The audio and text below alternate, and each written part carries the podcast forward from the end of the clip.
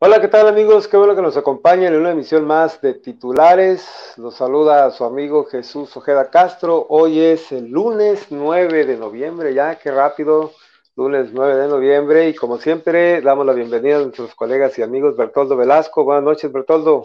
Buenas noches, amigo, y también hoy inicia el buen fin, según esto. ¿eh? Buenas noches a todos, a todos los cibernautas. Tocayo Jesús Leiva, también buenas noches, gracias por estar aquí como siempre.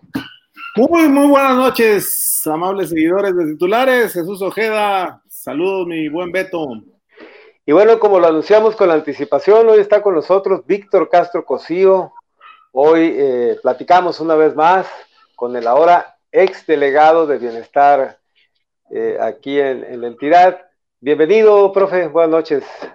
Buenas noches, los saludo Jesús con mucho aprecio y respeto, Bertoldo, mi, mi compañero Leiva, les mando un abrazo a los tres. Muy bien, muchas gracias. Qué bueno que está con nosotros, profe. Bueno, pues eh, mucho de qué platicar, mucho de qué hablar, eh, porque bueno, cómo se ven las cosas ahora que ya no es el delegado de bienestar y sin embargo vemos que sigue activo de alguna manera haciendo opinión pública en este ánimo de mantenerse vigente precisamente ante la opinión pública, ante los procesos eh, políticos que se avecinan en la entidad. ¿Cómo, cómo, cómo digamos, enfrentas esta etapa, profe, eh, ahora que estás eh, como exfuncionario federal y que por supuesto te mantienes en contacto de alguna manera con la sociedad subcaliforniana? Bueno, en primer lugar porque siempre he tratado de ser muy optimista para la vida misma. Soy un apasionado de que el valor de la vida está por encima de cualquier otro tipo de apreciación que se pueda dar. Por eso la asumo con las etapas que he ido pasando en mi vida personal, en mi vida pública, las asumo con toda responsabilidad. Y esta, desde luego, mm, no es solamente por asuntos de carácter electoral. Siempre he estado ligado a, de algún modo a la lucha por, por la transformación de, mi país. Y por supuesto que esté donde esté, eh, mi compromiso social, moral, político sigue siendo y estando vigente. En tanta haya capacidad para aportar algo en bien de la causa que nos ha dado sentido, o que cuando menos a mí me ha dado sentido vivirlo, entenderlo, procesarlo a, a nuestra manera, pues mi compromiso es muy grande con la cuarta transformación. No por haber dejado el gobierno, sigo pendiente de todo lo que está aconteciendo y sobre todo porque quiero ser consecuente con un compromiso que adquirí de toda mi vida, de contribuir con mi granito de arena de donde esté, como esté y como pueda, a lo que he creído desde hace muchos años, que vale la pena luchar por un cambio. Eh, así que lo asumo con tranquilidad eh, tengo mucho trabajo porque hay este, muchas cosas que hacer para ayudar a la cuarta transformación sin estar en el gobierno. Muy bien, Bertoldo Velasco, adelante Bertoldo. Sí, profe, pues ya lo hemos tenido aquí en este espacio en otras ocasiones y este, ya pues no podíamos hablar al 100% de política, ¿verdad? Pero eh, le pregunto ahora, ¿ya podemos hablar de política para poder hacerle buenas preguntas? Eh, claro. Ya tiene más libertad, ya eh, cómo van sus aspiraciones, porque pues vemos que pues, tiene buen rato aspirando por, por este cargo de elección popular. ¿Cómo va el proceso y qué opina, por ejemplo, ahorita de la situación en donde el Instituto Nacional Electoral propuso a los partidos políticos eh, la elección de candidatas mujeres en, en 7 de 15 estados de la República y cómo se refleja eso en Baja California Sur y sobre todo en qué posición queda usted al respecto, profe. Muchas gracias. La primera, mira, mm, sí tengo rato, pero eso de que es una aspiración, así se, siempre a mí me ha parecido medio, medio poco importante decirlo de esa manera, ¿no? Me parece que, es mucho más eh, importante tener claridad de que eh, uno va más allá de una simple aspiración personal. Este es un proyecto que hay que impulsar. Es, es el compromiso ético, el compromiso político que tiene con una causa y no es una aspiración individual y es difícil expresarlo, ¿no? Expresarlo y que te crean además. Pero sí es importante señalarlo. Yo he estado en esto durante muchos años. He sido candidato a gobernador cuando tenía yo 33 años. Sabíamos las dificultades que eso que significaba. Aún así, sabíamos también que era avanzar, ¿no? Como en el béisbol, eran esfuerzos que le llaman bateos de sacrificio y lo fuimos haciendo, después fueron otras cosas y ahí hemos ido eh, construyendo hasta llegar ahora al 2018, que es todo un proceso, ¿no? No, no empezó de unos meses para otros. Mi aspiración no es una, vuelvo a repetirte, un asunto individual, es, eh, es darle continuidad a una causa de generaciones de compañeras y compañeros, algunos se quedaron en el camino, otros murieron, otros se encarcelaron, los despidieron.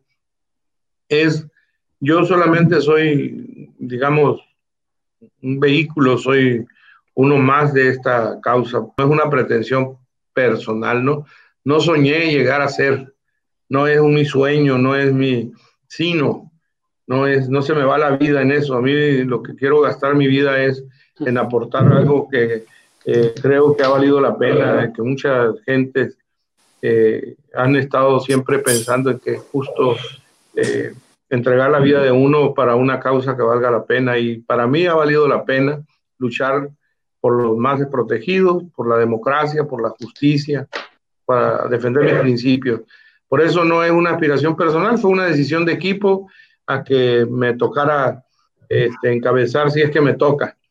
Ese es el primer tema, así que soy parte de esa generación que tercamente ha dicho, vamos a ayudar a cambiar el país, a cambiar Baja California Sur, a transformarla. Y hay muchas cosas que podemos hacer. En cuanto a lo otro, me parece que durante muchos tiempo, no es nuevo nuestra posición, eh, hemos venido acompañando desde muy joven. La democracia empieza en la casa. Fue un lema que en el PRT, el primer partido al que milité yo de la izquierda mexicana, en el PRT sosteníamos esta tesis. La democracia empieza en la casa y, las compañeras, las compañeras eh, deben de tener todo el respaldo del compañero para participar en la vida política. Mi compañera de vida ha tenido todo mi respaldo en la lucha en defensa de los derechos plenos de las mujeres. Siempre hemos defendido como, como causa fundamental eh, los derechos eh, democráticos de las compañeras mujeres, ¿no? Así que no es la excepción. Ahora yo mm, veo con mucho interés el debate que se está generando y lo he replanteado en el fondo. Me parece muy positivo el que, aún a fuerza de tener que decretarlo, las compañeras mujeres vayan teniendo las mismas eh, eh, condiciones de participación que los hombres, independientemente de, de las eh, alteraciones que puedan tener algunos partidos incluido el nuestro en algunas entidades que puede ser Baja California Sur. Ninguna candidatura puede ponerse este, por encima del interés supremo que es el pleno derecho de las mujeres a tener igualdad, equidad, igual en lo diverso. Yo siempre he apoyado la lucha lésbica, gay, con absoluto eh, franqueza y abiertamente. No tengo ninguna este, duda sobre la necesidad de que respetemos a quien es diverso, a los homosexuales, a las lesbianas. Igual el género, ¿no? No, no, no importa el género, lo que importa el fondo del asunto es que tengamos plenos derechos ciudadanos, hombres y mujeres. Eso es en el fondo, no, si no me toca, pues ya la historia sí está definida y que sea la historia misma, pero lo que sí te puedo decir, Bertoldo, que no será obstáculo para seguir respaldando los derechos legítimos de mis compañeras mujeres. Algún día tendrán derecho a igual salario, a iguales condiciones laborales, en contra del hostigamiento que se da en los trabajos, en contra del menosprecio hacia la labor de las compañeras mujeres en muchísimos ámbitos de la vida social. No es solamente un asunto político, es un asunto que va más allá para encontrar a plenitud los derechos ciudadanos de hombres y mujeres. Es una pena que mi mamá no pudo votar porque en aquel tiempo las mujeres eran consideradas eh, ni siquiera para sujetos de, de, elección. Yo, yo nazco justo cuando están apenas poniéndose en práctica el derecho del voto de la mujer, imagínate. Entonces tengo 65 años y por eso igual nuestras compañeras mujeres eh, sufrieron muchas cosas, ¿no? Empezando por nuestra propia familia. Entonces, eh, es, es, el derecho que se fue de aquí mucha mujer, entre ellas nuestra propia progenitora, y nunca alcanzaron a participar, ni siquiera entendían la importancia de participar políticamente, ¿no? ¿Por qué? Porque eran limitadas por la necesidad de tener que atender la casa, la doble explotación de las mujeres en, afuera y dentro de su casa. Entonces, contra eso nos hemos opuesto y algún día eh, se habrán de abrir todas esas posibilidades. Hoy se da un paso, eh, está en proceso de discusión, yo ahí no me meto, es un asunto jurídico, es un asunto que si controversias puedan venir de un partido, el PAN ha planteado que lo va a contra, venir ante la Suprema Corte de Justicia por ser un acto constitucional. Yo no sé la posición todavía oficial de Morena, pero, pero pudiera ser eso. Pero en el fondo, para mí, para mí, te digo, Bertoldo, está el pleno derecho de las mujeres. Así que no, no, si no soy porque le toca a una compañera eh, abanderar el movimiento, sea solamente pido que sea una compañera que se esté apegada a, a los principios de nuestro movimiento, eso sí, porque ya decidí, se lo dije a ustedes, se lo vuelvo a repetir, ya apoyé a mucha gente que no estaba seguro por sus condiciones, hoy, hoy la vida me permite tener más claro si apoyo o no apoyo y se los diré a ustedes, se los, se los, se los dije que va a ser a los primeros porque me abrieron las puertas de esta posibilidad de información con la gente y les, les tengo mucha gratitud. Y ahora te dije un día, voy a cumplir lo que quedó pendiente, Bertoldo, porque la palabra es la palabra. Así que, hermano, no pasa nada, ¿no? Y, ya no voy a decir otras cosas porque llegó aquí un amigo que me hace hablar de más a mí. Y entonces, eh, ah. ya llegó, ya llegó la eh, ausente. regañaron, pero, ya más o menos piensan, estoy muy viejo para eso. Entonces, ah, la equidad va. Muy bien. Bienvenido, Giovanni Carlos, se integra al programa. Qué bueno que estás eh, aquí en titulares. Eh, buenas tardes. Y bueno, mientras eh, le damos la bienvenida a Giovanni, le damos la palabra a nuestro, a nuestro tocayo Jesús. No, está más entero de lo que te imaginas. Una camisa. Ah, no, ya, ya, ya, perdón. Carísima, por cierto. ¿Está enfermo este o qué? Vamos, vamos a dar la palabra al tocayo. Jesús Leiva, adelante, tocayo. Ahorita vamos con Giovanni. Así es, este, pues preguntarte, mi estimado, eh, ahora exdelegado de programas eh, sociales del gobierno federal, pues ahora sí puedes hablar de política y abiertamente, este, ¿cómo vislumbras el proceso electoral 2021, eh, profe? Porque finalmente hay un, ah, por lo menos se alcanza a percibir un clima de jaloneo político en diferentes eh, temas, sobre todo en, la, búsqueda de la gobernatura. Eh, ¿Cómo lograr la unidad para lograr consensos eh, al interior de Morena rumbo al proceso 2021? En, alguna ocasión le comentaba yo a los compañeros que han sido muchos años en la vida política de este país para que se termine así como de de, forma este, espontánea, natural, eh, inmediata, pues, eh, todo ese tipo de prácticas que llevamos con nosotros en, las organizaciones políticas. Y yo creo que eh, previo a un proceso electoral siempre se da, yo creo que no hay partido, pienso, ¿no? no a lo mejor me equivoco, y salvo la época en la que nadie se movía porque venía el dedazo, ¿no?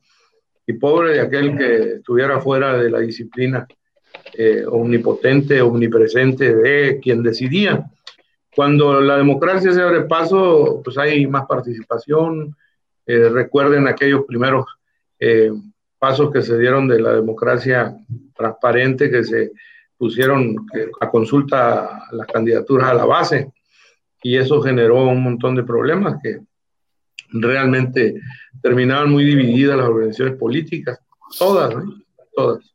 De manera que pues ha habido diferentes prácticas y la nuestra es algo mucho más sencilla y, menos, y nos ha creado menos problemas, que es la encuesta, que yo desafortunadamente no entendí cómo mis compañeros cuando eh, eh, tuvieron la oportunidad de evitar la crisis en Morena, se planteaba que hubiera una encuesta. Finalmente el tribunal vino, vino interviniendo de manera mm, equivocada. Entonces yo creo que ahora la encuesta en Morena va a permitirnos que al final eh, hagamos todos los actores políticos un esfuerzo para este, que no haya eh, una división que sea eh, costosa para el movimiento, lo menos costoso posible. Entonces, yo creo que todos estamos obligados a poner empeño en buscar que las cosas lleguen a tranquilizarse, haya sosiego en la actividad de quienes están este, interesados en, alguna posición, porque no es nada más la gubernatura, ¿eh? son las candidaturas hasta de regidor generan problemas. Entonces, este es un proceso, digamos que lo vamos a vivir todos los partidos, cada uno en su momento. Aunque haya alianzas, no hay alianzas, eh, se van a vivir todavía, está por venir la, la fase más complicada, digamos.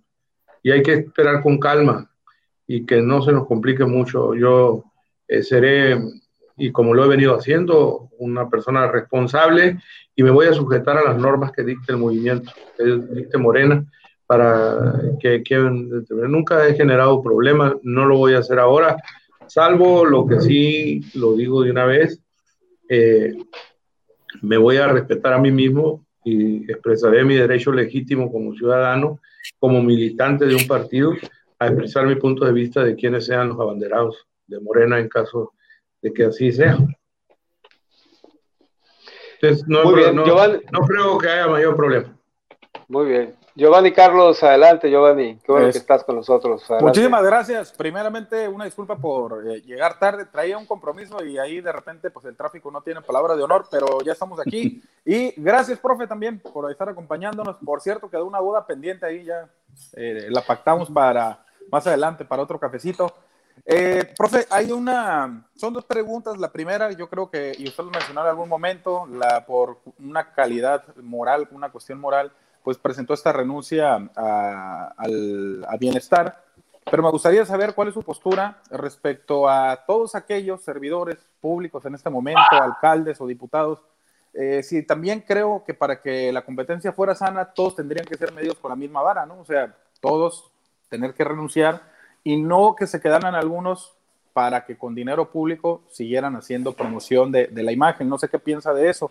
Y lo otro, eh, también, profe, eh, ha sonado eh, en esta suma que de Víctor Castro la figura de Estela Ponce. Quisiera saber si pudiéramos hablar de ese tema, si es si está confirmado que Estela Ponce se suma a, pues a la lucha que encabeza Víctor Castro en busca primeramente de una candidatura a la gubernatura de Baja California Sur, profe. Bueno, son tres preguntas. Eh, la, primera eh, no pregunta, es un compromiso y lo ratifico públicamente con ustedes porque eh, aparte de que el día que estuve con Jesús, yo particularmente sentí una oxigenada, que no quiere decir que estos formatos sean distintos en el sentido de información y de calidad, pero, pero me sentí muy bien y, y acordamos eso. Sin embargo, con los compañeros este, Bertoldo y Jesús y los Jesuses, acordamos que serían los primeros, después de mi renuncia, que nos íbamos a, sentar a, conversar. Así que eh, cuando usted me invite, eh, ustedes me inviten, con todo gusto, Giovanni. ¿Sale? Claro que sí. Palabra. Bueno, número dos. Pues mira, lo de la renuncia fue para los eh, responsables en el gobierno federal de primer nivel. Primero, ya después se seguirá con los de segundo nivel. Me refiero a alcaldías, diputaciones, etcétera, ¿no? Por lo pronto, en este primer nivel de, mando, digamos, o de la estructura del gobierno, había que tomar esa decisión y el Ejecutivo la tomó y nosotros la asumimos con toda responsabilidad. En los otros niveles de gobierno, pues tienen diferentes eh, decisiones muy respetables, así que no, no, tengo nada que aportar ahí, cada quien lo va a decidir de acuerdo a, a las propias reglas que los municipios o los gobiernos municipales, los gobiernos estatales más bien, determinen. Así que eh, respeto a mis compañeras y compañeros que en su momento seguramente pueden hacerlo, lo harán. Pero no es eh, desventaja, profe.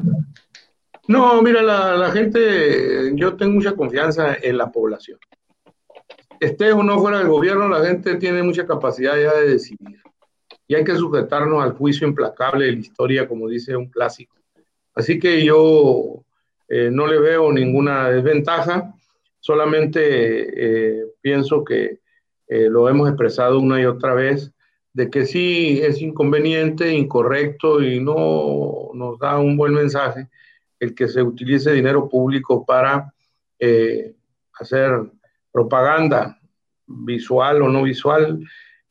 tal vez sea legal, pero es inadecuado, incorrecto, ¿no? Porque la gente se da cuenta, hay muchas necesidades en, en, la ciudad, en el estado, como para gastar dinero en promociones personales con dinero público. Eso es lo único que podría yo eh, expresarlo, ¿no? Abiertamente y que es, me parece, que todo el mundo eh, lo, no lo ve bien, pues, no lo vemos bien, porque hay otras necesidades, ¿no? Que con ese dinero podría comprarse eh, algo que beneficiara a la comunidad. Y no hablo solamente por el Ayuntamiento de La Paz, lo digo en general. Aquí lo mismo del gobierno del Estado, de, de cualquier parte del país. Ha sido nuestra causa. Ha sido una posición muy clara de que no se gaste dinero público en ese tipo de prácticas del pasado inmediato. No nos parece adecuado. Pero, en fin, es responsabilidad de cada quien y muy su derecho, ¿no? Pero eh, me parece que es inadecuado, esa es mi opinión en torno a esa campaña que, de pronto apareció en la ciudad. Yo creo que la gente se dio cuenta, no, no creo ya a estas alturas de la historia de nuestros pueblos que alguien aplauda esas prácticas, ¿no? Al contrario, me parece que no es lo correcto. Pero en fin, pues es responsabilidad, te digo, de quien lo hizo. Y ahí sí, no, no puedo guardar silencio, sería así como, no, no, no, no es tanto. Somos compañeros, pues, pero no cómplices. Claro. Muy bien, en esto... Eh, sí, se sumó Estela Ponce a, Ah, perdón, perdón. Eh, no, porque no hay todavía campaña, no hay ninguna situación este, que permita a los actores de otros partidos decidirse y serán ellos los que determinen eh, en, su tiempo no a quién apoyan. Pero en, este momento, pues ustedes saben que no, no, no puedo sumar algo que no existe. Eh, yo tengo muy buena relación y lo que sí eh, debo de expresarle, tengo mucho respeto por los exalcaldes, las alcaldesas. He platicado con Armando Martínez, no he platicado, fue regidor en su tiempo conmigo, pero si se diera la ocasión, platicaría con él. Con la señora Estela he platicado en diversas ocasiones, he platicado con eh, exalcaldes del PRI, eh, muy eh, sin ningún problema con exalcaldes del PAN, como don Adán Rufo, por ejemplo, que he platicado con él. No tengo yo eh, ese tipo de, de formulaciones sectarias ya en su tiempo, a lo mejor de joven, no pensaba que no era correcto platicar con alguien que pensaba distinto. Hoy mi visión plural y mi capacidad de poder conversar con la señora Beatriz Paredes, que es, por ejemplo, una senadora extraordinaria, con una capacidad de diálogo eh, independientemente de las diferencias. Con el mismo Madero tuve pláticas muy intensas en el Senado, eh, con diferentes actores eh, políticos. Con, acabo de platicar, por cierto, con un señor que es, es una institución en el PRI, eh, don Carlos Aceves. Eh, estuve en el Senado recientemente y lo visité en su curul porque él tiene problemas para caminar. Y, siempre que converso con él aprendo, porque hay que ser uno humilde, ¿no? Yo creo claro. que es, algo que me ha ido dejando la política. Y sí podría platicar, como no, con todos los actores políticos del pasado. Y en su caso, cuando ellos decidan, si decidieran y me tocara a mí su respaldo, pues yo este, ¿qué te puedo decir? No? Bienvenido el respaldo de, buen, de buena fe y de corazón de cualquier ciudadano. Yo no soy juez, ni soy quien da, no, ellos son actores políticos, igual que Rosadelia o quien otra compañera, la que me menciones de cualquier partido político. De, se acaba de sumar, por ejemplo, Amalia Camacho públicamente, y eh, era una connotada panista, así que eh, nos une una vieja amistad con la familia y seguramente algunos de ustedes espero que se sumen también cuando nos toque. Bertoldo me Oye, maestro, pues como que, como que ya no se considera un político que no tenga la habilidad de platicar con políticos de otros colores o de otras visiones, ¿no? Está, jodido, ¿no? Sí, pues sí, está, está caramba. Eh, oye, maestro, ¿cuál es, ¿cuál es tu opinión respecto a lo que se ha dado a conocer en, encuestas últimamente? Ha habido encuestas prácticamente para todos los colores. Es una herramienta que se ha estado utilizando en las últimas semanas, eh, quizás para tratar de hacer algo de, percepción ciudadana eh, o quizás para tratar de, marcar cierta competencia. Eh, ¿Cuál es tu opinión al respecto? Y también me gustaría que nos comentaras qué, esperas de la nueva dirigencia de Morena con Mario Delgado. ¿Va a impactar en la entidad? ¿Va a impactar en lo local? ¿Se va a sostener o se va a tener que quitar en un momento dado a Rentería? ¿Cómo podría esta nueva dirigencia incluso, eh, eh, digamos, intervenir en, en, el buen sentido de la palabra como dirigencia nacional en el proceso interno para la selección de candidatos? Bueno, mira, en, primer, en primer lugar, creo que voy a empezar al final con, lo de Mario.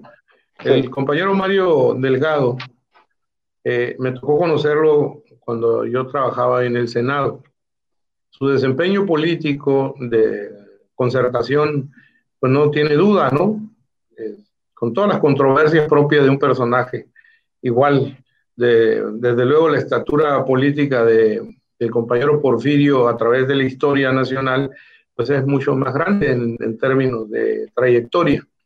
Pero de concertación, Mario es muy bueno y yo pienso que va a jugar un papel muy importante en el proceso que sigue, porque concitó primero en la Cámara de Diputados un buen consenso, en la Cámara de Senadores también, que son actores políticos en las regiones, que de alguna manera tienen influencia y eso ayuda mucho para que las diferentes corrientes, grupos, equipos, etcétera, que quieras o no, eh, se siguen de alguna forma expresando en, las organizaciones políticas como Morena, yo creo que Mario va a lograr atemperar eso y va a jugar un rol importante. Que va a trascender para Baja California Sur, por supuesto, no tengo la menor duda de que la entidad va a tener su efecto. Ahora, en cuanto a lo otro, pues son razones estatutarias que les explicaba en alguna ocasión. Eh, estamos muy acostumbrados de que un partido, oye, si no tiene presidente, el partido eh, entra en crisis, no necesariamente, pues, porque hay cada vez más en el mundo partidario, en, la vida política, eh, mucho más colectivas, ¿no? Los consejos, las asambleas partidarias amplias que determinan al final los congresos, etcétera, que determinan la vida de los partidos. Entonces, yo creo que el caso particularmente de Alberto Rentería, que eh, estuvo ausente de la presidencia, pero no del Consejo Estatal, él siempre ha sido parte del Consejo Estatal, y ahora que mm, regresa al Consejo Estatal en su nueva eh, edición, digamos, después de la muerte del presidente que, que fungía como tal, empiezan ahí toman la decisión de iniciar con Rentería de nuevo a la cabeza. Es un compañero que podemos tener todas las diferencias del mundo, sin embargo, muy respetado, muy respetable. Yo eh, he trabajado estos años con él y defiende eh, como pocos eh, al movimiento. En serio, es un tipo que yo le tengo mucho respeto porque coincido plenamente en esa defensa que ha hecho del movimiento. Entonces no tenemos problema. Yo trabajo, he trabajado con él. Diferencias, pues sí las ha habido, por supuesto, ¿no? No, no, lo, no ninguno de los dos lo escondemos, pero le tengo yo respeto, mucho respeto y, aprecio, aprecio el trabajo que él viene haciendo. no creo que lo cambien fácilmente porque tiene aquí ganado una autoridad interna moral y política y creo que las diferencias que en el pasado inmediato pudo haber se han superado con, con mucho en el propio Consejo Estatal. Así que hay, un factor de unidad ahorita y Alberto lo está jugando muy bien. Eh, le mando un abrazo donde quiera que esté porque eh, él ha hecho un gran esfuerzo de unidad interna del Consejo y ayuda mucho. Entonces Morena está entrando por una normalidad de trabajo este, bien y yo espero que con Mario Delgado se fortalezca el liderazgo de Alberto como presidente del partido y transitemos hacia la próxima elección del 21 con una organización ya eh, trabajando en la normalidad partidaria. Sobre las encuestas, maestro. Ah, mira, las encuestas, pues mira, yo, yo, yo voy a ser muy franco con usted y con todo el, público que está escuchando, como siempre. Eh, nunca había yo tenido, se, les voy a ser muy franco, nunca había tenido la oportunidad de entender cómo juegan un rol eh, empresas eh, que llaman consultorías y que ahora aparecieron, no sé si será algo muy moderno, algo muy reciente, pero aparecieron eh, algunos ofreciéndole a uno un trabajo completo, incluido las encuestas. Eh, conmigo han hablado, no te puedo decir, no menos de 10, es decir, más de 10. No va a estar como el clásico, ¿no? 10 como 5. No, este, yo, yo creo que eh, no, no se ha presentado para mí esta variedad tan, local y nacionalmente, ¿no? Incluso algunas llegan con credenciales hasta internacionales de, campañas en América Latina, en diferentes países, hasta una europea, ¿no? De que había estado en España trabajando, etcétera. ¿Y cuánto le piden, profe? no, de verdad, se los digo con sinceridad, que me sorprendió, ¿no? De 5 millones para arriba, la que menos cobra. Ah, caray. 5 millones, y ahí te van bajando, ¿no? Y te venden la encuesta, te venden todo para poder estar. También los este, carros. Oye, oye, pero incluye, incluye posicionarte bien, me imagino. Empresario ¿eh? Incluye posicionarte bien. Que me dicen, aquí nosotros tenemos para contrarrestar. Por aire, por tierra.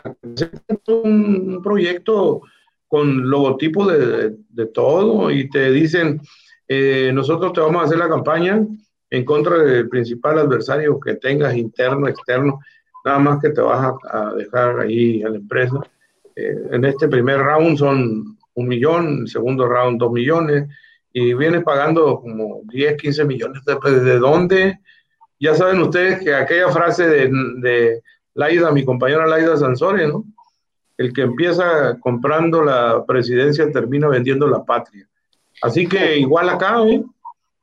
Nadie este, juega con dinero ajeno más que los ambiciosos y los que tienen interés que va más allá de la gobernanza ¿no? y de una causa. Nosotros no estamos en eso. Entonces, con todo y todo, eh, ha sido muy rudimentario. El, ingeniero más importante que tenemos nosotros en comunicaciones es el Vladimir Torres de Mulegé, mi experto en redes y demás. Y pues, este, pues nada más por apoyarme lo dejaron sin trabajo allá en, el sur. De, fíjense qué fatalidad vivimos. ¿Para qué tienes más? Con el Vladis tienes, hombre. Y con ustedes que me han ayudado mucho, aún con las controvertidas entrevistas que me han hecho y sus una que otra regañada que me pegan ahí, revistas mañosos. Eh, ¿Por qué tiene adelante, Bertoldo, Bertoldo, adelante. Jesús, al, Jesús al parecer, el que va, el que la paga, dice cómo va. Profe, hay otras más serias que hay que tener. Yo voy a tener a la encuesta que haga Morena, punto. Yo, yo voy a hacer una, profe, y el primer lugar lo estoy vendiendo Adela ¿eh? Adelante, Bertoldo. Sí, sí, primero quiero hacerle una aclaración al profe, ¿no?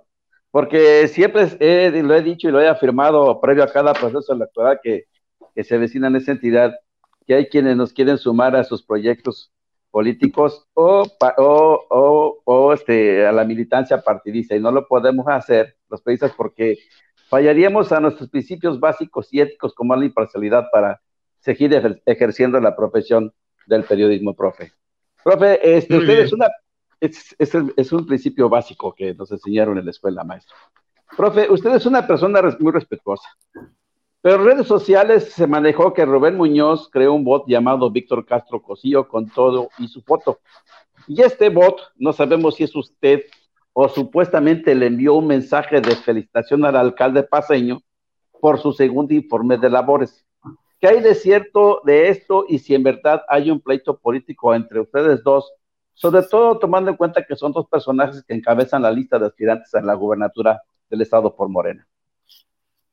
Yo, yo respeto mucho a mi compañero Rubén Muñoz y de que alguien creó el bot es cierto, ¿eh? yo no lo felicité porque en primer lugar pues ni, ni siquiera fui invitado al evento, este, me enteré por toda la difusa eh, propaganda más bien, por toda la difusión, perdón, que se hizo del encuentro de su segundo informe, pero no, no, no, no fui invitado. Además, no, no tengo yo elementos para felicitarlo porque este, el elemento fundamental que tenía fue que el Cabildo no aprobó su, por primera vez un informe al, presidente y ya después en segunda vuelta ya no supe ni cómo quedó el asunto. Entonces me, me pareció que era medio poco eh, políticamente aceptable que yo este, felicitara a, a, quien iba a informar sobre algo que en primera lectura, o no sé cómo le llamarían ahí el asunto después, pero el cabildo no se lo aprobó el informe, entonces es muy delicado lo que sucedió, entonces dije yo, bueno, ¿para qué me voy a no? A mí me parece inaceptable que lo haya hecho, es inmoral lo que hicieron, ¿no? De poner mi, mi foto, mi, este, hacer propaganda, pero eso me parece que, que tarde o temprano te vas a ver quién está haciendo mal uso de las redes sociales de forma inmoral. Eso sí, lo repruebo totalmente. Quien haya sido, yo espero que no haya sido el alcalde, porque no, no creo que fue de esa forma, ¿no? La vilea no debe darse en compañeros que nos llamamos de izquierda, no cabe, es un sentimiento que no debe de, expresarse en ningún, ninguna forma en la vida, ¿no? Me parece que eso es deleznable, es reprobable que alguien en, sus afanes eh, eh, que sean para favorecer a alguien eh, utilice estas prácticas que debemos de desterrarla, ¿no? Yo creo que hay que mejor expresar nuestros puntos de vista divergentes de cara a la gente y yo me han dicho, tienes muchas diferencias con Rubén.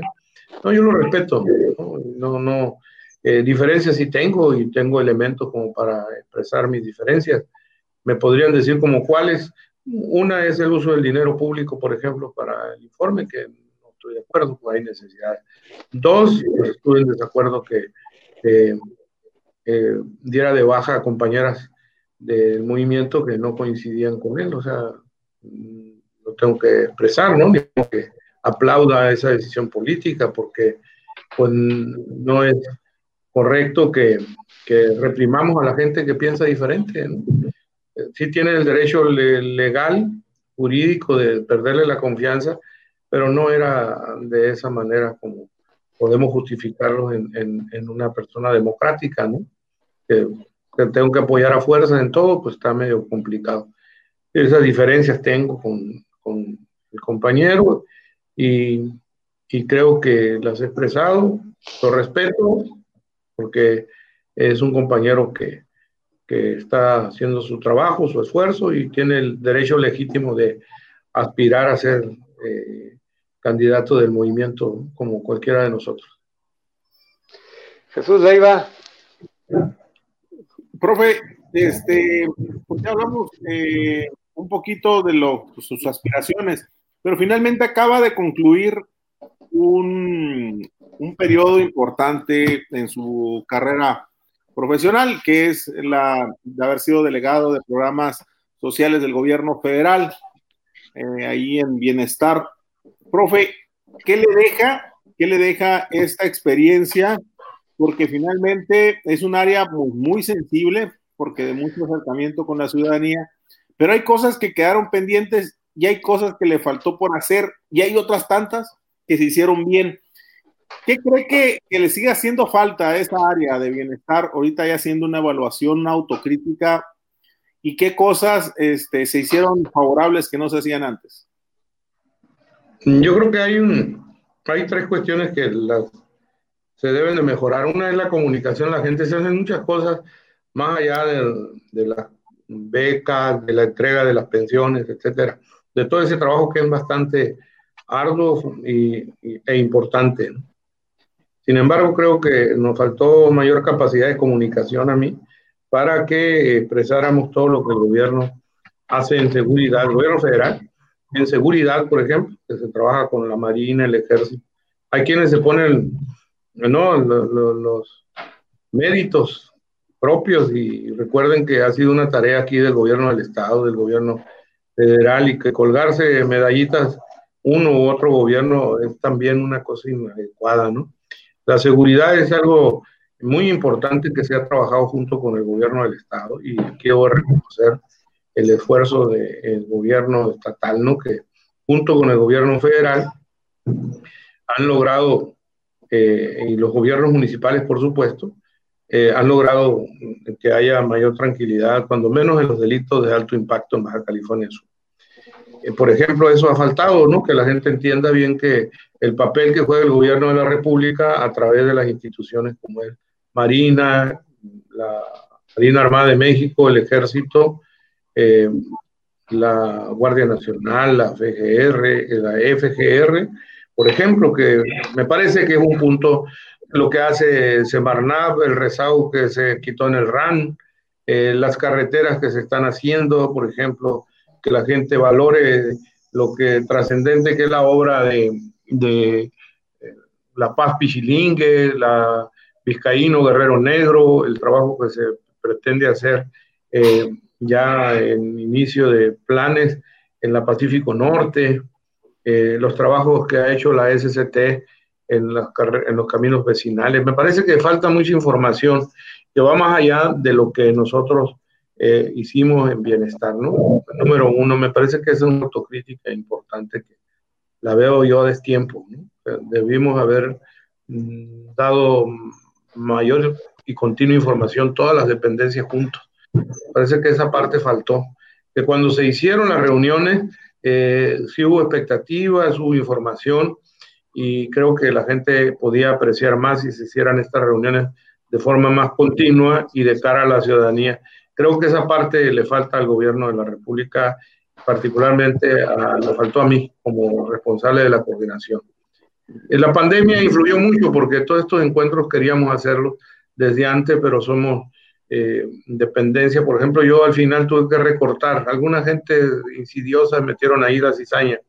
Tuve que recortar porque si algunos de ustedes asistieron, eran como 60 compañeros en sana distancia, pues era un salón muy grande el que teníamos que ocupar para que estuvieran todos. Entonces, solo metimos, por ejemplo, Semarnat, recortamos. Son como cinco o seis dependencias que dependen de ellos.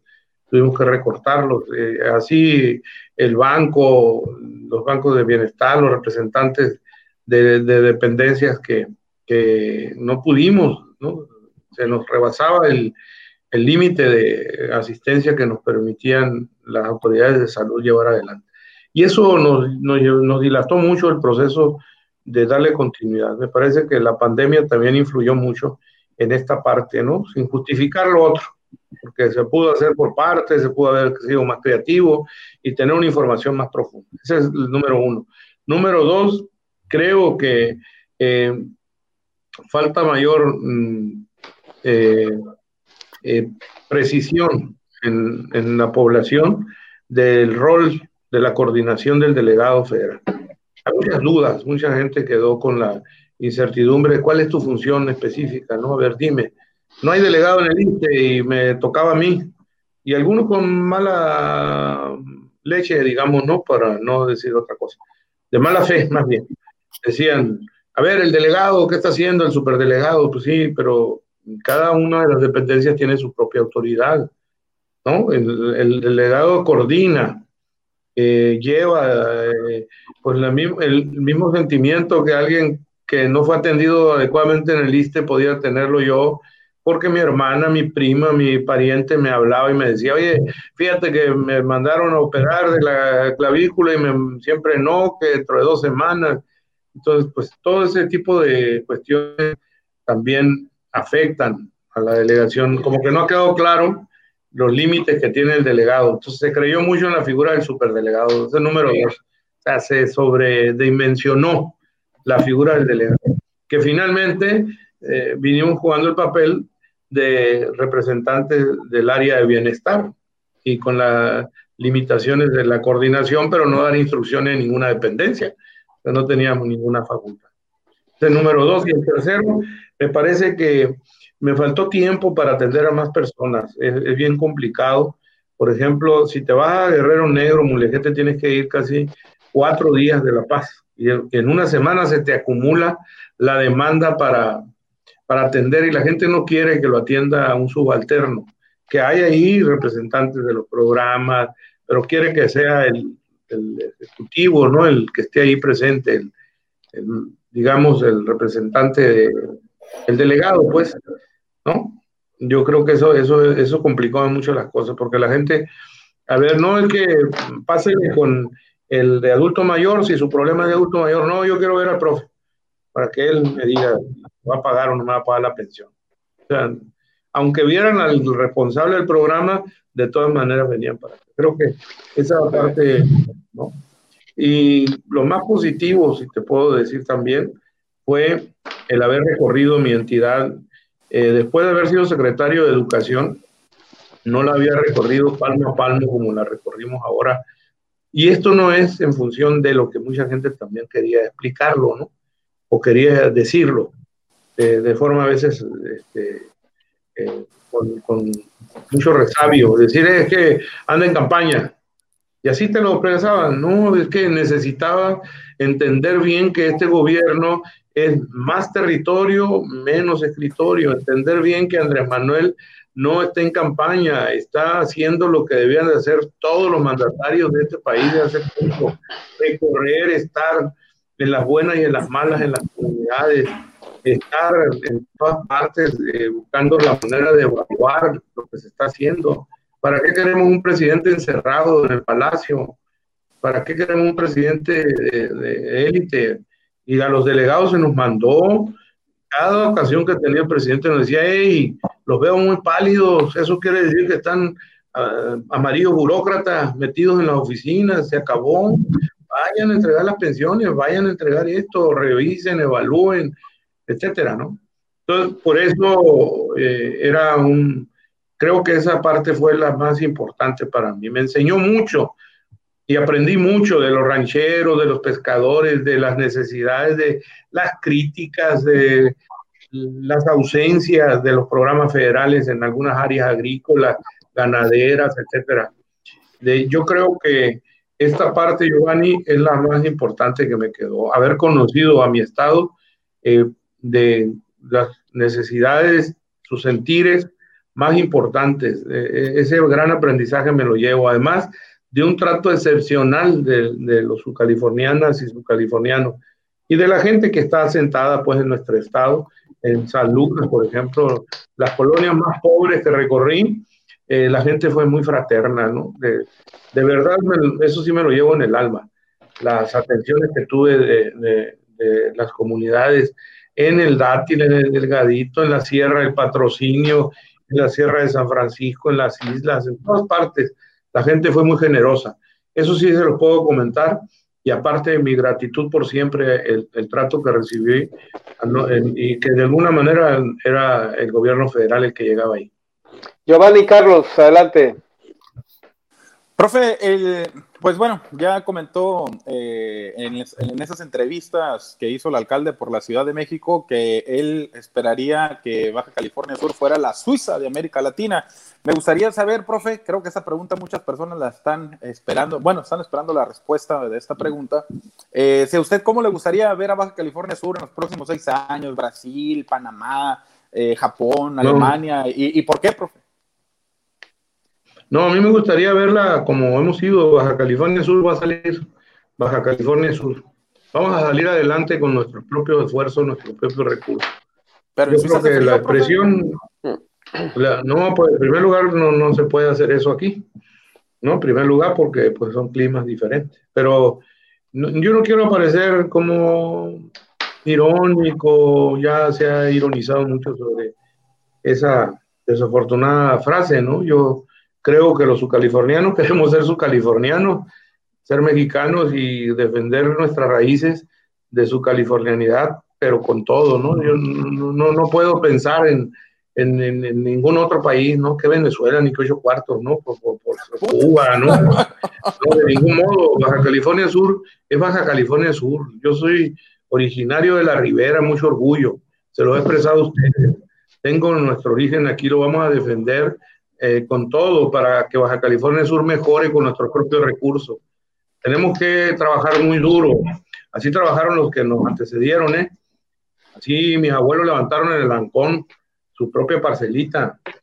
Así trabajaron. Eh, por esas raíces estamos trabajando. Yo, es muy difícil, ¿no? Pero lo, lo otro son fantasías que ya a esta altura me parece que deben de corregirse. La realidad de los subcalifornianos la vamos a transformar los subcalifornianos y hacer una subcalifornia donde estemos orgullosos de nuestro origen. No, no tenemos por qué buscarlo en otro lado. con eso termino. Muy bien. Estamos entrando ya a la parte final del programa. tenemos ya 53 minutos de, programa, aunque no lo parezca. Vamos a entrar a una última pregunta muy breve de los compañeros para que igual de la misma manera, en brevedad, si gustas, profe, irla contestando. Vamos con Bertoldo Velasco primero. Adelante, Bertoldo. Sí, maestro, este, en el país hay serios problemas de, de, apoyos del gobierno federal o de la, de la entrega de las participaciones federales a los gobiernos de los estados. Y de esos estados hay 10 que formaron la Alianza Federalista que están pugnando porque se le reintegre 190 y tantos mil millones de pesos que recortó el gobierno federal. Y usted, en ese posible escenario que ganara la gubernatura, ¿cuál sería su postura? ¿Apoyar a la alianza de la alianza federalista de esos estados o estaría a, a favor del presidente López Obrador y que se mantuvieran con los recortes presupuestales a las entidades federativas? Bueno, primero no ha habido recortes presupuestales. Eso es una monumental mentira. Ya está demostrado por la Secretaría de Hacienda que a todas las entidades, sin excepción, se les ha entregado de acuerdo a la fórmula presupuestaria y de esa así federalista que se determinó por el Congreso de la Unión constitucionalmente, a ninguna entidad se le ha entregado menos. Eso, ya está demostrado el, recurso que se ha venido entregando a todas. No hay recortes. El que se ha recortado es el gobierno federal y ha recortado sueldos, privilegios. El plan de austeridad lo hemos llevado adelante en el gobierno federal y gracias a eso se ha podido eh, entregar a, a, la gente, a los muchachos en las prepas, las becas, que no había habido jamás un respaldo como el que tienen ahora, a los adultos mayores, eh, aquí hay más de 115 mil familias beneficiadas por el gobierno federal. Que si ustedes eh, simplemente hacen allá en su casa una operación matemática, porque alguien me dijo es que no hemos recibido ni una despensa, nada más 100, 1200 deben de ir ahora que están entregando ya mis compañeros de bienestar la, la última parte, deben de ir cerca de 1.300 millones de pesos. Si ustedes lo dividen entre 300 pesos de una despensa, le van a dar cuenta de cuántos miles y miles de despensas podía haber entregado el gobierno federal. Y eso sí sería clientelar. Pero en fin, ahí le vamos a dejar. Eso no es cierto. No se le debe a ninguna y categóricamente le digo esto por, la, por, lo, por lo que se ha expresado. Y por supuesto, yo apoyo el que se revisara. Y, y eso sí es importante. Por ejemplo, Baja California Sur el gobierno federal del peso que entrega Baja California Sur nos regresa 1.30, lo puede revisar usted, y los 5. Es, es, es, un estado con el 30% por arriba de lo que ingresa a la federación. Eso es importante que lo sepa la ciudadanía también. Eh, prácticamente los ingresos que, eh, que se tienen, bueno, deben de utilizarse correctamente, ¿no? Y no podemos gastar más de lo que ingresa. Y eso lo debe de saber la gente. Y eso es lo que tendríamos que hacer nosotros, transparentar el gasto público. Que ustedes, los periodistas es serio, la gente seria, sepa, a ver, Baja California Sur tiene un presupuesto de 16 mil millones de pesos. Que estuviéramos bien informados y, y se dijera, estos y estos son salarios, van a bajarse, porque ese es el acuerdo que nosotros como miembros de la Cuarta Transformación asumimos, que nadie gane más que el presidente de la República, que se transparenten los ingresos de los funcionarios locales, de todos, para que la gente sepa cuánto gana, de diputados, de, ministros de, la Corte, como se ha hecho a nivel nacional, que ganan 700 mil pesos. Aquí pedían todo es el ingreso de cada funcionario de, de alto nivel, o de secretarios, subsecretarios, etcétera y felices y contentos. ¿Cuánto se gasta en combustible?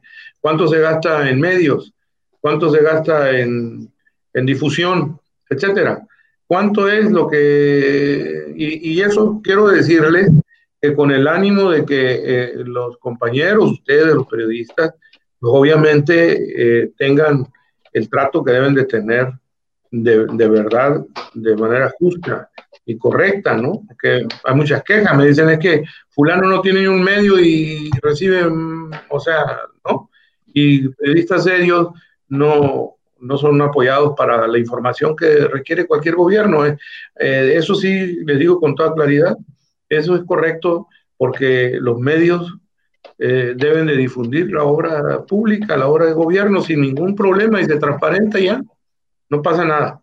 Yo creo que eso es lo correcto, ¿no? Y, eso sí, te lo digo desde ahorita, no es un asunto en contra de los medios, bajo ninguna circunstancia, porque uno entiende, lo entendí en el ayuntamiento y tuve un inmejorable trato con los periódicos, con los medios, en el caso de alcalde, hasta donde dio la cobija, ¿no? Pero lo otro no, porque si no hay transparencia, entonces pasa lo que están haciendo estos gobiernos, ¿no?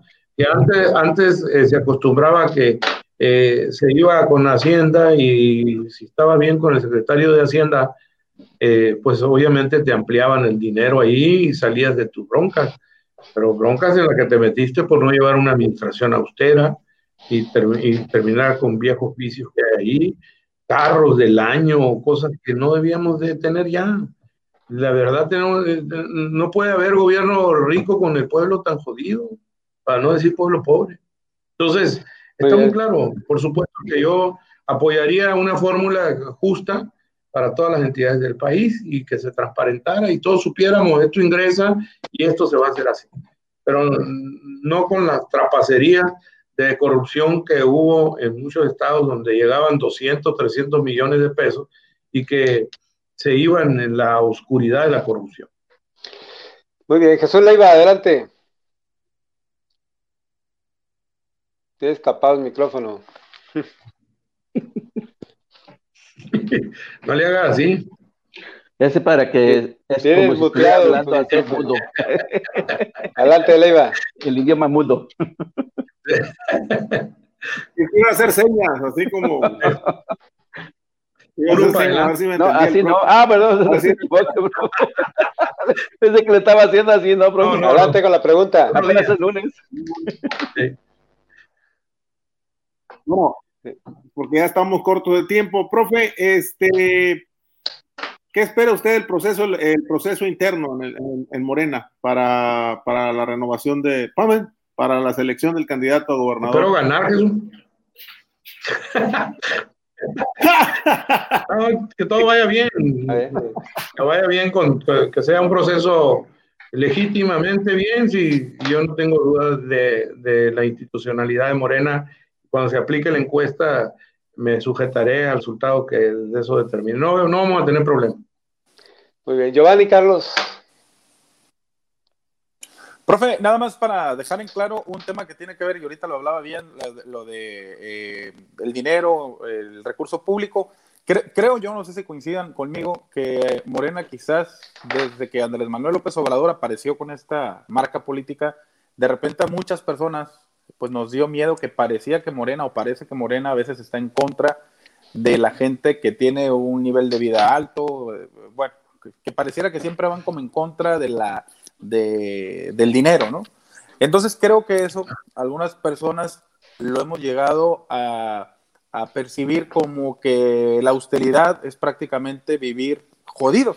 Y le pongo un ejemplo y me gustaría que me hable sobre eso, porque van a hacer un recorte a los eh, a nivel federal en los aguinaldos. Entonces no sé ahí, profe, cuál es la, pues digamos la fórmula política matemática para aplicar de una buena o una sana forma este recorte y que al rato también, pues los que estaban muy enamorados de Morena no digan, bueno, nos pegaron en el bolsillo. Mira, eh, eh, hay una situación muy importante de fondo. Eh, y este es un asunto que tiene que ver con los principios de uno. Si no te conviertes en un inmoral, esa, ¿te acuerdan aquella frase de que nos no la aplicaron durante mucho tiempo a muchos de nosotros? Este, es que este cobra con la izquierda, ¿qué? pega con la izquierda y cobra con la derecha, ¿se acuerdan? Eh, eh, que era, era parte de eso. Incluso todavía algunos, a, mí, a mí me quisieran ver eh, todavía en, una condición de pobreza, efectivamente, como cuando vivía acá sin agua y luz en el Choyal. Algunos no superan, ¿no? Dice el profe, pero ¿cómo ese descamisado, hijo de un modesto policía municipal y doña Lola, va a tener ahora este, una casa como la que tiene, menos una casa que haya construido en el centenario. No, no lo admiten, pues. No, no, no puede ser, pues, porque como estamos acostumbrados a, la corrupción, al robo, a, a, este tipo de prácticas de sueldos verdaderamente este, abusivos, groseros, y hoy día en que eh, es un principio fundamental la solidaridad, no es posible que un funcionario de la República tenga un, aguinaldo de 200 mil pesos, por ejemplo, cuando hay tanto desempleado, cuando hay, o sea, esa es la realidad de tu pueblo. Entonces, por eso el gobierno determinó, a ver, sí, algunos van a enojarse, pero pues que se salgan. O sea, eh, no, pues si no comprendes la magnitud del principio de solidaridad, y de respeto a los que menos tienen, pues salte. Entonces no, no es tu gobierno, que vuelve el otro gobierno el que tenía eso, pues claro, en la Navidad pasaba la gente, regalaba pavos y daban de, no, acábate, no te acabes gobierno. No era suyo y aciertos de a cuáles, dirigentes de colonias y esto, esa era la historia, incluidos los partidos de izquierda, ¿eh? o los gobiernos de izquierda. Entonces yo creo que esto nos obliga a tomar decisiones de fondo ahora. Yo fui diputado federal y te puedo decir eh, eh, cuánto luchamos para que hubiera la ley de austeridad nunca. Y, y por supuesto que el aguinaldo era un aguinaldo por arriba de los 200 mil pesos junto con siempre. O sea, la verdad es que era no penoso porque esa era la realidad y te hacía, ¿no? Como que la Virgen te habla y eso, eso se tiene que acabar. En serio, tenemos que acabarlo y ahora yo estoy sin empleo porque lo decidí yo. Pude haberme quedado y esperar el aguinaldo y haberle dicho a Andrés Manuel, pues no, no voy a ir, punto. Pero no, este, yo estoy convencido y como yo creo y convoco a toda la militancia del Morena a que entienda bien que primero y por encima de todo están los pobres. No es posible que yo ande reclamando, aún con mi pensión, con mi esposo y yo, que sería un ingreso de 50 mil pesos, y ande reclamando todavía que tener prioridades, ¿no? Porque no, no, no, no. Lo correcto es entender que el prójimo ocupa hoy de quienes están en la función pública y hagan lo posible por moderar sus salarios. Morelos no estaba mal, era correcto, era correcto don Benito Juárez con la austeridad republicana, estos grandes hombres patriotas no los podemos mencionar solo el 21 de marzo o, en, septiembre como héroes nacionales. Por eso, Giovanni, sí, va a haber gente que se moleste, pero es muy sencillo. Es muy sencillo. Recuerdo que nos decía Jesús, ¿de qué te quejas, obrero pobre? Si tu salario no alcanza, pues muy sencillo, trabaja doble. Esa era la fórmula. Ah, aplíquese ahora con los funcionarios y que se moderen en sus salarios, se moderen en sus ingresos, porque va en serio la cuarta transformación. Y esos privilegios se tienen que acabar. Miren, no es justo que haya gente que pase una Navidad sin un 5, mientras otros gozan del carro, del secretario, del privado, de esto y de ayudantes y demás. Hasta la cena la llevaban a su casa. Para todos, para, para todos. No te acabe el gobierno, se acabó eso. Hoy tenemos que entender que la cuarta transformación tiene que hacer esfuerzos muy grandes para emparejar las cosas. Que no haya tanto sufrimiento en el pueblo y haya moderación trabajamos en el gobierno o trabajaban en el gobierno. ¿no? Yo no trabajo ahorita, pero igual pues he sido beneficiario. O sea, no puedo mentir eso. O sea, he tenido el privilegio de tener buenos sueldos durante mucho tiempo, pero eso no me quita ni sensibilidad ni solidaridad, ¿no? El Papa puede vivir muy bien allá en el Vaticano, pero él está a favor de que se modere la opulencia. Y yo creo que es lo correcto. Muy bien, profe. Pues eh, eh, otro tema ya así brevemente, ya y, para que nos des un mensaje final, maestro. Eh, me gustaría que nos dieras tu opinión sobre el Partido del Trabajo. Narciso Agúndez es tu amigo, tu compañero, tu impulsor, tu colaborador. ¿Qué es? Y a Porras. sí, porque de pronto aparecen en fotos y hay mucha polémica al respecto. Que nos digas, no, Como dijo el clásico de, allá del neoliberalismo, no se hagan bolas. El ingeniero es, hace mucho mi amigo. Y yo la amistad, la, de verdad, la, la respeto mucho. Tengo amigos del PRI, del PAN, que los aprecio y los respeto mucho. Gente valiosa que me ha dado su amistad. Así que el ingeniero Agúndez es mi amigo. Eh, por eso hay una relación de fraternidad con él, pero ellos son del PT, Alfredo Porras también, son de partidos diferentes. Si va a haber alianza, pues yo no lo voy a decidir, lo va a decidir un Congreso Nacional o un Consejo Nacional, según dependa. Y si hay alianza, pues ya. La vez pasada no fuimos juntos a nivel municipal, a nivel estatal. ¿Recuerdan? Se, se rompió la alianza con el PT seguimos siendo amigos. O sea, yo seguí respetando al ingeniero porque yo creo en eso, no, no, no, no, no puedo, si tengo una diferencia contigo, pues es contigo, no es con tu hermano, no es con tu amigo, pues yo por qué, como dijo el otro clásico, yo por qué. Entonces, eh, tengo yo mucho respeto por el ingeniero, le mando un, saludo, un abrazo a él y a su familia, la, la, aprecio mucho. Me trataron a mí, su padre, que en paz descanse, y doña Jovita, su mamá, como una persona muy cercana. Entonces, pues todas esas cosas la vida, la vida no es solo hecho de política o del podercillo que a veces cree la gente tener. Se acaba eso. Y lo que no debe terminar nunca es la amistad. La buena posibilidad de darnos la mano y tendernos la mano en donde quiera que estemos. El poder es efímero, el éxito también. Y las ambiciones malavidas terminan mal tarde o temprano. Así que el ingeniero está en el PT, ellos están trabajando su proyecto y nosotros con Morena. Yo no tengo otro tipo de, cuestiones, ni siquiera, y lo digo públicamente. ¿No? Yo tengo muy buena relación con los compañeros del PT, con el dirigente, con Luis Armando, con toda la gente del PT, como lo dije hace rato, con compañeros del PAN, del PRI, que platico con ellos. Tengo muy buena civilidad política ante todo. Pero lo que sí te puedo decir, yo sí estoy de acuerdo en que hay una alianza PT-Morena. Si no se da, bueno, ya no es decisión mía. Y amigos como siempre. Puro para adelante. Pues muchísimas gracias, maestro, por estar aquí una vez más. Al contrario, les mando un abrazo y tenemos un pendientito que el Vladi lo va a trabajar ahí para, para vernos ahí en la casa de Bertoldo, con el favor de Dios. Ese Bertoldo. Sigue en pie, Bertoldo. Pues muchas gracias, gracias al profesor eh, Víctor Castro. Perdón. Ya que me ha Bertoldo. Me está emboletando el profe. muy, muchas gracias a usted, profesor Víctor Castro Cosío, por estar con nosotros. Gracias, Bertoldo. Gracias, Jesús Leiva. Gracias, Giovanni. Y gracias eh, a usted que sigue la señal de titulares.